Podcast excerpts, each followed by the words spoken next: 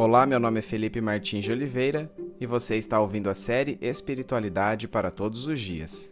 A reflexão dessa semana encontra-se nos seguintes textos bíblicos: Mateus 20, de 17 a 28, Marcos 10, de 32 a 45 e Lucas 18, de 31 a 34, e corresponde à semana 42 do Guia Devocional do Evangelho segundo Mateus, Marcos e Lucas, cujo título é O Filho do Homem veio para servir.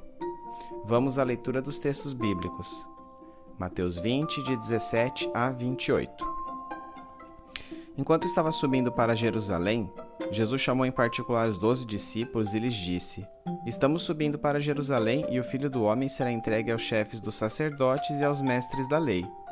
Eles o condenarão à morte e o entregarão aos gentios para que zombem dele, o açoitem e o crucifiquem.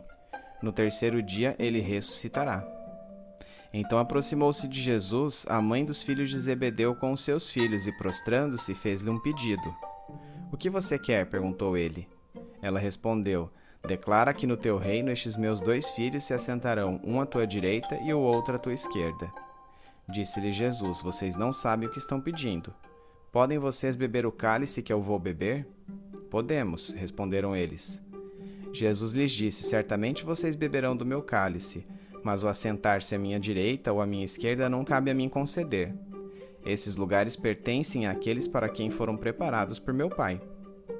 Quando os outros dez ouviram isso, ficaram indignados com os dois irmãos. Jesus os chamou e disse: Vocês sabem que os governantes das nações as dominam, e as pessoas importantes exercem poder sobre elas. Não será assim entre vocês. Ao contrário, quem quiser tornar-se importante entre vocês deverá ser servo, e quem quiser ser o primeiro deverá ser escravo, como filho do homem, que não veio para ser servido, mas para servir e dar a sua vida em resgate de muitos. Marcos 10, de 32 a 45 eles estavam subindo para Jerusalém e Jesus ia à frente. Os discípulos estavam admirados enquanto os que o seguiam estavam com medo. Novamente ele chamou à parte os doze e lhes disse o que haveria de lhe acontecer. Estamos subindo para Jerusalém e o filho do homem será entregue aos chefes dos sacerdotes e aos mestres da lei. Eles o condenarão à morte e o entregarão aos gentios que zombarão dele, cuspirão nele, o açoitarão e o matarão. Três dias depois ele ressuscitará. Nisso, Tiago e João, filhos de Zebedeu, aproximaram-se dele e disseram: Mestre, queremos que nos faças o que vamos te pedir. O que vocês querem que eu lhe faça? perguntou ele. Eles responderam: Permite que na tua glória nos assentemos um à tua direita e o outro à tua esquerda. Disse-lhe Jesus: Vocês não sabem o que estão pedindo. Podem vocês beber o cálice que eu estou bebendo ou ser batizados com o batismo com que estou sendo batizado? Podemos, responderam eles. Jesus lhes disse: Vocês beberão o cálice que eu estou bebendo, e serão batizados com o batismo com que estou sendo batizado. Mas o assentar-se à minha direita ou à minha esquerda não cabe a mim conceder. Esses lugares pertencem àqueles para quem foram preparados. Quando os outros dez ouviram essas coisas, ficaram indignados com Tiago e João. Jesus os chamou e disse: Vocês sabem que aqueles que são considerados governantes das nações as dominam, e as pessoas importantes exercem poder sobre elas. Não será assim entre vocês.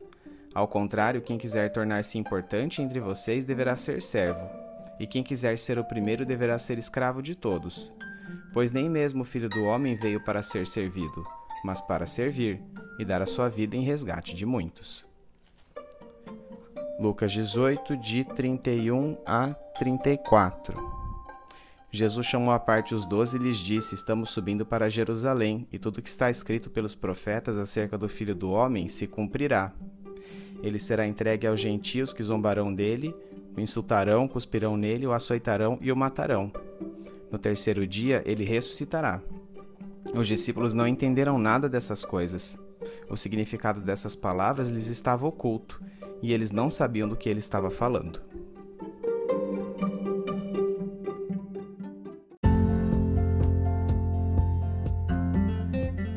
texto lido situa-se na última viagem de Jesus a Jerusalém, que começara numa cidade chamada Efraim.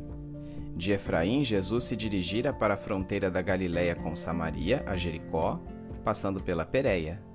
Da Pérea, ele foi a Betfagé e Betânia e finalmente dali para Jerusalém. Jesus ia à frente de seus seguidores na configuração das caravanas que eram comuns em peregrinações religiosas. Marcos e Lucas mencionam a apreensão e a falta de entendimento dos discípulos a respeito do que se transcorreria. Jesus os chamou em particular e disse-lhes mais uma vez que ele estava prestes a ser entregue aos religiosos judeus, que o torturariam até a morte na cruz. Apesar dessa situação de extrema dificuldade, Jesus seria vitorioso e ressuscitaria ao terceiro dia.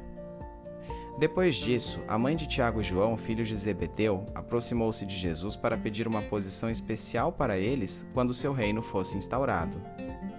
Marcos não cita a participação da mãe de Tiago e João neste pedido e expõe-no como sendo de iniciativa direta deles. A resposta de Jesus a esta solicitação foi: Vocês não sabem o que estão pedindo. Podem vocês beber o cálice que eu vou beber? ou ser batizados com o batismo com que eu estou sendo batizado? O cálice e o batismo aqui são expressões que aludem ao compartilhamento do destino de alguém. Jesus está perguntando se Tiago e João seriam capazes de dividir o sofrimento extremo do qual ele seria vítima, mas eles entenderam a metáfora como se referindo à partilha da glória de um governo político. Por este motivo é que responderam positivamente a este questionamento. De fato, afirmou Jesus, Tiago e João compartilhariam de seus sofrimentos, embora naquele momento jamais pudessem imaginar o que experimentariam. Tiago seria o primeiro apóstolo a morrer como mártir, conforme mostra nos Atos 12, 1 e 2. Nessa ocasião, o rei Herodes prendeu alguns dos que pertenciam à igreja, com a intenção de maltratá-los, e mandou matar a espada Tiago, irmão de João. Embora não haja indícios de que João tenha sido executado, sabemos que ele foi exilado na ilha penal romana de Patmos, de onde escreveu o livro de Apocalipse, por causa de suas atividades como missionário cristão. Assim, por seguirem a Cristo, ambos tiveram sua dose deste cálice. Apesar dos sofrimentos que experimentariam, contudo, conceder posições de honra no reino messiânico que decorreria da parousia de Cristo era algo que dizia respeito exclusivamente a Deus Pai. Quando os outros dez discípulos ouviram o que Tiago e João tinham pedido, indignaram-se contra eles. Jesus advertiu a todos que aqueles que desejassem proeminência no reino de Deus seriam os que mais precisariam servir. Nisto deveriam seguir o exemplo do próprio Jesus, o Filho do Homem, que poderia ter vindo ao mundo para ser tratado distintamente, mas optou por servir a humanidade em sua vida e em sua morte.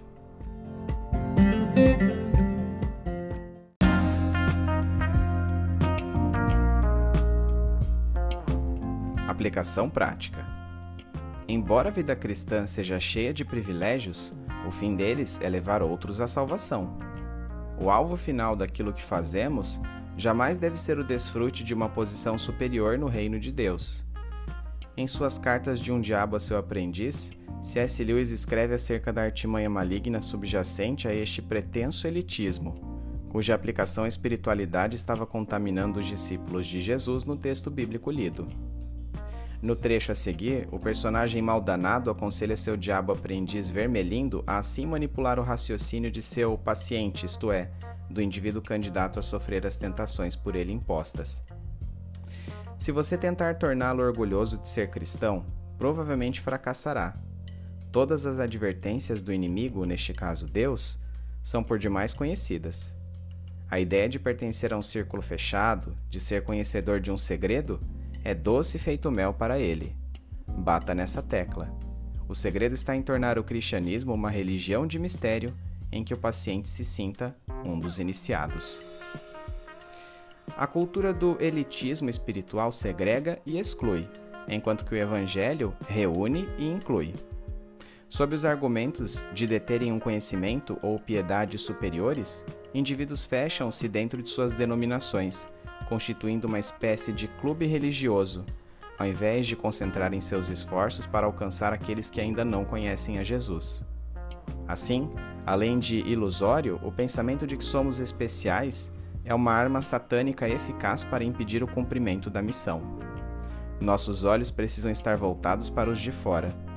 Enquanto estivermos preocupados com nossa própria performance dentro de redomas teológicas, jamais seremos a igreja inclusiva e amorosa que Deus deseja.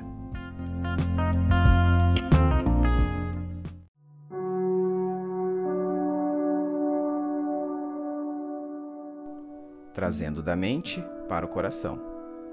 Pai querido, que dura realidade é imaginar Jesus Cristo sendo direcionado àquela que sabia ser sua última viagem a Jerusalém. A viagem de sua morte, de seu sofrimento e de seu abandono algo que ele jamais experimentara. Como os discípulos, vejo-me apreensivo e temeroso por não saber o que Jesus, e por conseguinte nós mesmos, enfrentaríamos.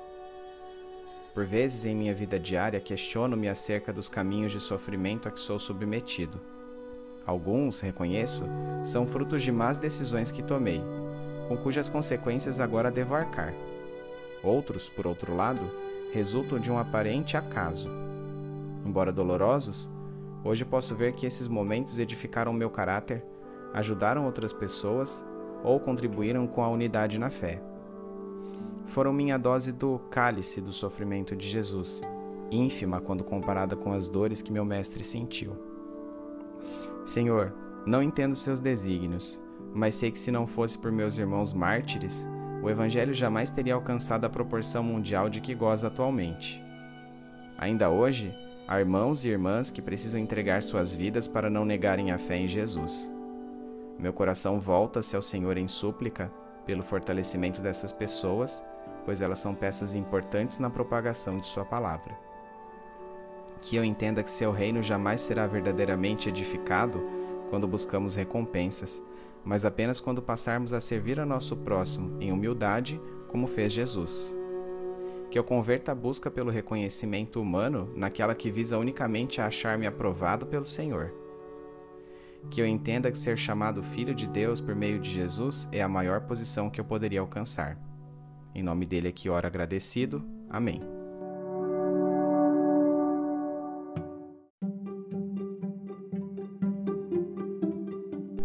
Medite mais sobre este texto ao longo da semana. Domingo, leia os textos de Mateus 20, 17 a 28, Marcos 10, 32 a 45 e Lucas 18, de 31 a 34, bem como os comentários sobre eles. Segunda-feira, o que significa na cultura judaica beber do cálice de uma pessoa? Terça-feira. Em que Tiago e João achavam consistir este compartilhar do cálice de Jesus? E qual seria o verdadeiro sentido desta partilha? Quarta-feira. Como se transcorreriam os martírios de Tiago em morte e de João em vida? Quinta-feira. Em que áreas de sua vida você tem buscado reconhecimento, status e poder? Ore pedindo ao Espírito Santo que o faça humilde como Jesus, trabalhando de modo a pensar unicamente em agradar a Deus e a mais ninguém. Sexta-feira. Como a tentação ao elitismo espiritual é uma armadilha diabólica capaz de minar o acesso universal à fé preconizado por Jesus? Sábado. Quais as implicações práticas dos textos de Mateus 20, 17 a 28, Marcos 10, 32 a 45 e Lucas 18, 31 a 34 para a sua vida?